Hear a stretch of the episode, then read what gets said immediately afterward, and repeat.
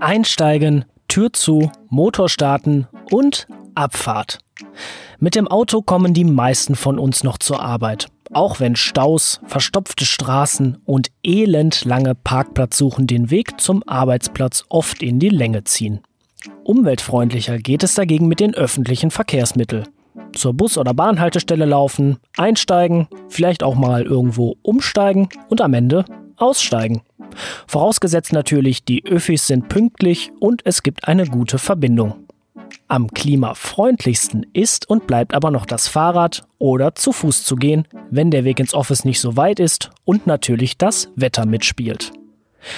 Die Art und Weise, wie wir zukünftig aber auch von A nach B gelangen, verändert sich. Zuletzt gewannen die Sharing Economy und alternative Antriebe an Bedeutung. Aber auch Visionen von Drohnen und autonomen Fortbewegungsmitteln sind denkbar. Wie die Mobilität in den Städten von morgen aussieht, dazu machen sich die Teams der fünften Mission Gedanken. Und darüber reden wir heute. Servus und Hallo zu einer neuen Folge The Mission der Podcast. Ich bin Matthias Rutkowski.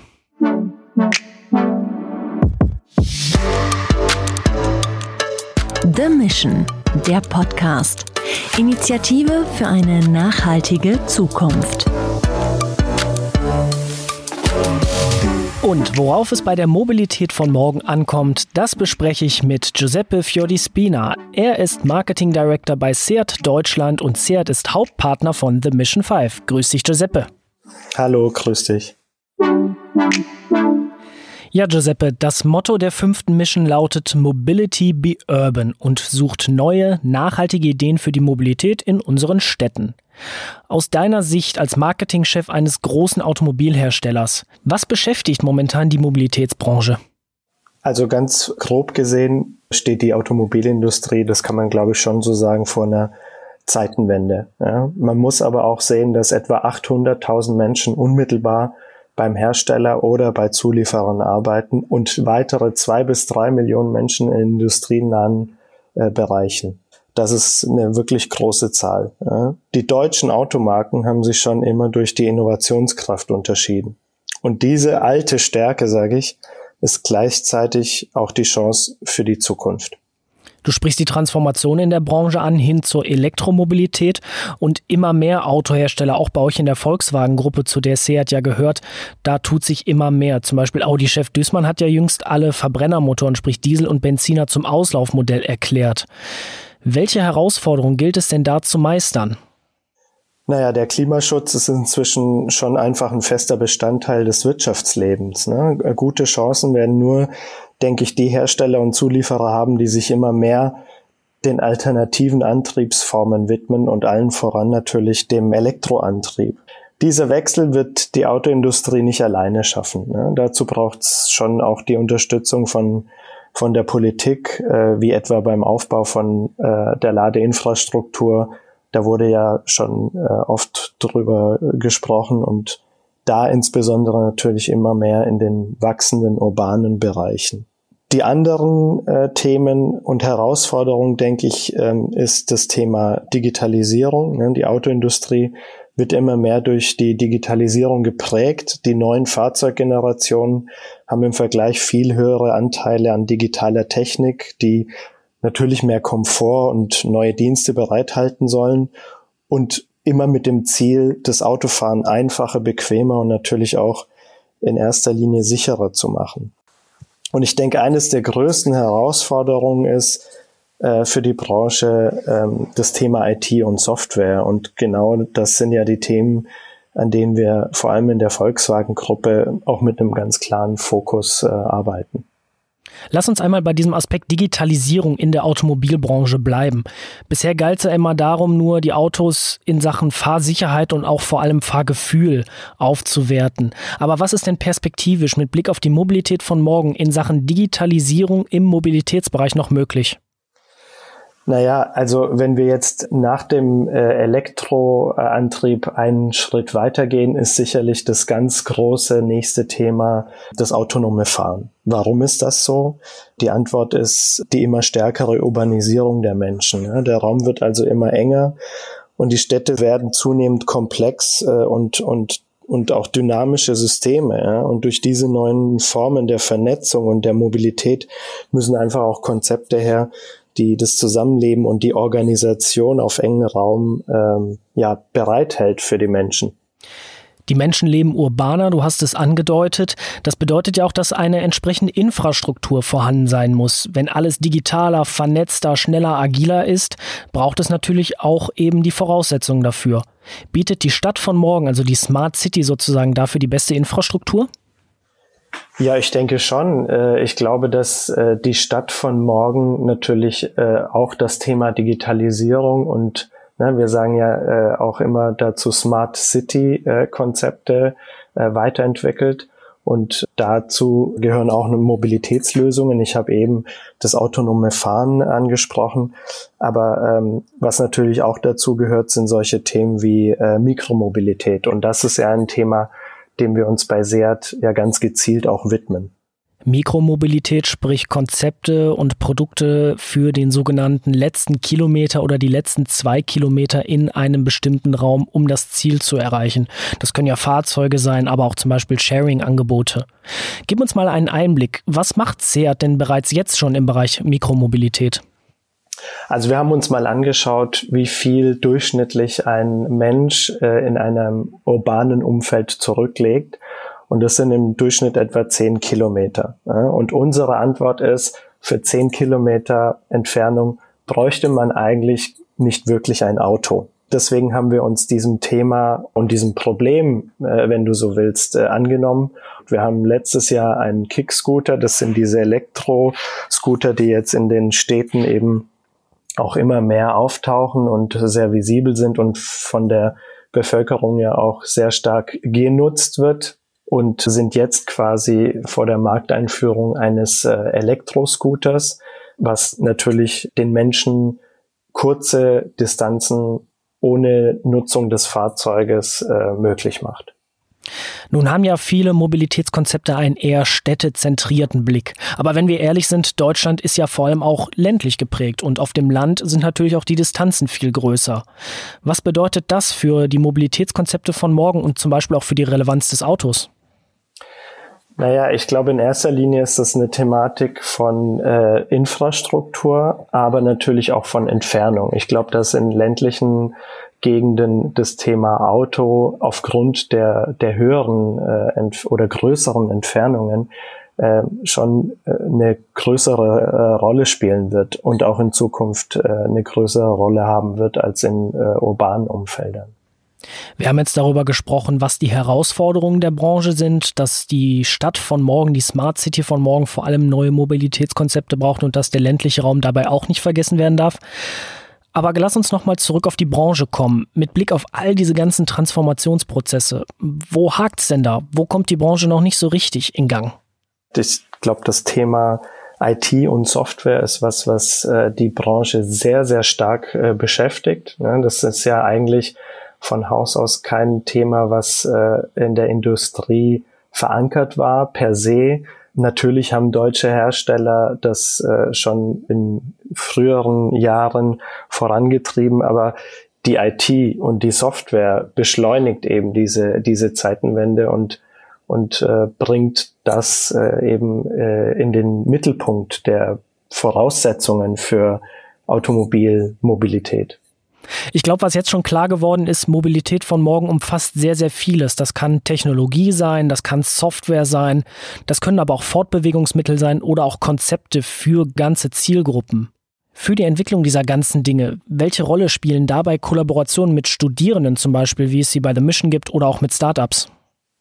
Ich denke, es ist äh, auf jeden Fall wichtig, Impulse und Lösungen von außen zu bekommen. Und das ist ja auch der Grund, wieso Seat sich entschieden hat, äh, auch dieses Projekt zu unterstützen, äh, wenn du so möchtest. Ich denke nicht, dass das die Autoindustrie alleine schaffen kann.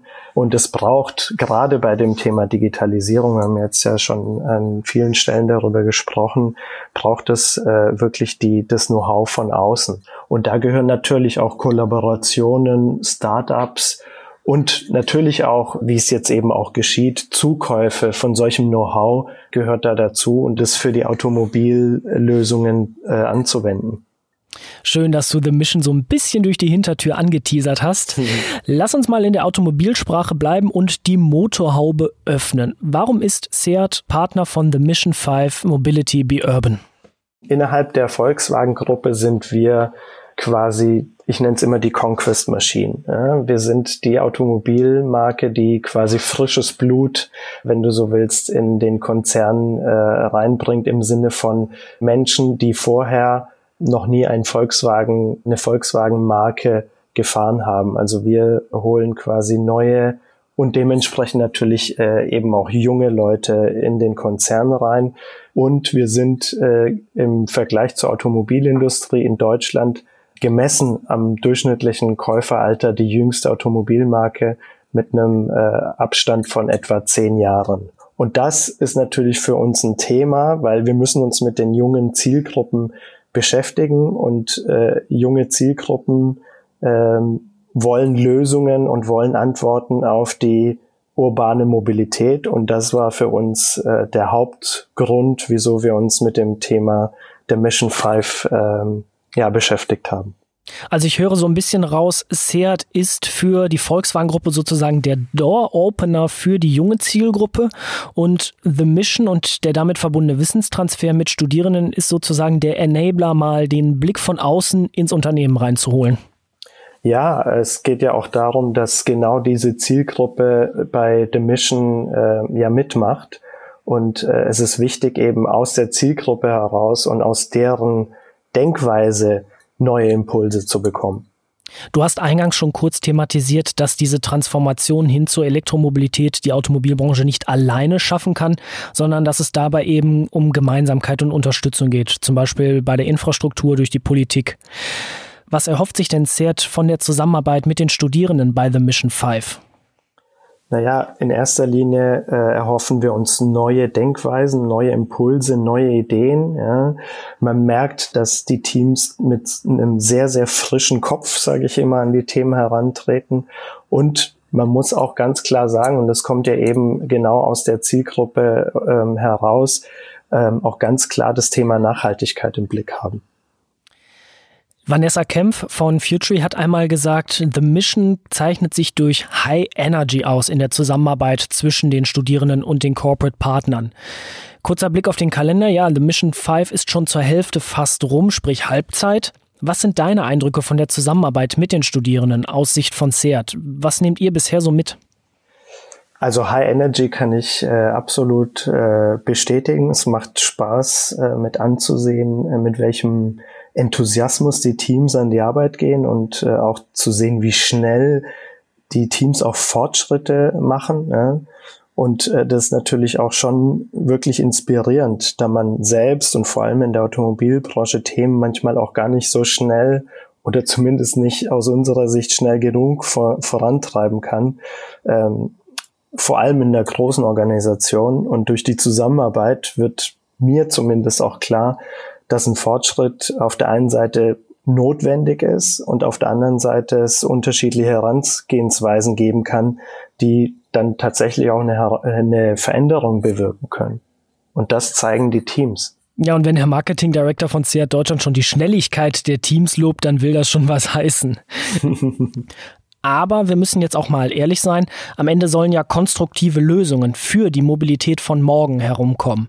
Welche Anforderungen stellt ihr denn jetzt als professioneller Corporate Partner an die Teams, damit eben was Greifbares am Ende von The Mission 5 herumkommt? Also wir haben natürlich schon einen, einen Rahmen gesteckt. Ne? Uns ging es in erster Linie darum, das Thema urbane Mobilität und die wir nennen es Customer Journey äh, zu äh, beleuchten. Und uns geht es gar nicht darum, das, nur das Thema SEAT-Produkte zu beleuchten, sondern das komplette Ökosystem. Ne? Denn es gibt, du hast es ja vorhin in deinem Intro schon äh, angesprochen, es gibt ja auch öffentliche Verkehrsmittel, es gibt auch äh, die eigenen äh, Beine, die man als Fortbewegungslösung äh, anwenden kann. Und ich glaube, ein Zusammenspiel aus all dem macht das ganze Thema interessant. Ne? Und was mir extrem wichtig ist, und das ist auch das, die Aufgabe, die ich an die Teams gegeben habe, ist, dass die Ideen, die äh, entstehen, umsetzbar sein sollen. Also wir wollen keine, äh, was soll ich sagen, Science-Fiction-Themen äh, und Lösungen äh, haben, sondern wir wollen schon mit Ergebnissen aus Mission 5 rausgehen, die umsetzbar sind und die wir vielleicht an der einen oder anderen Stelle sogar umsetzen äh, können. Ja. Es soll auch nah am Zeitgeist bleiben, ja, und vor allem auf die Needs der, der Zielgruppe eingehen, die ja sie selber quasi repräsentieren. Und äh, was auch wichtig ist, den Fokus eben auch nicht äh, zu verlieren auf das wesentliche Thema, nämlich aus unserer Sicht und hier im Rahmen von Mission 5 dem Thema Mikromobilität. Ja, das fühlt sich ein bisschen nach einer Nische an, ja, ist es auch ein Stück weit, aber es ist eine wahnsinnige Chance, vor allem, und ich habe es vorhin angesprochen, ähm, bei dem Thema äh, Urbanisierung. Wir wissen, dass das ein Megatrend ist und wir glauben, dass das Thema Mikromobilität auf Dauer auch eine, äh, zu einer Lösung innerhalb dieser Urbanisierung äh, von Mobilität beitragen kann. Höre ich richtig raus, das Potenzial liegt so ein bisschen in der Nische? Das Potenzial liegt heute äh, in der Nische und kann morgen eine gute Lösung für alle Menschen sein. Besser kann man es, glaube ich, nicht auf den Punkt bringen, als Giuseppe es gerade gemacht hat. Neue Ideen für die Mobilität von morgen liegen also in der Nische und müssen nur noch gefunden werden. Und genau das machen die jungen Studierenden bei The Mission 5 Mobility Be Urban aktuell. Ich sage danke fürs Gespräch an Giuseppe Fiordi-Spina von SEAT Deutschland und wir, liebe Hörerinnen und Hörer, hören uns bald wieder zu einer neuen Folge The Mission, der Podcast. Bis dahin, tschüss und macht's gut. The Mission, der Podcast. Das Hörerlebnis zur Nachhaltigkeitsinitiative von Deutsche Bank, Futury, Bain Company, PreZero und der Handelsblatt Media Group.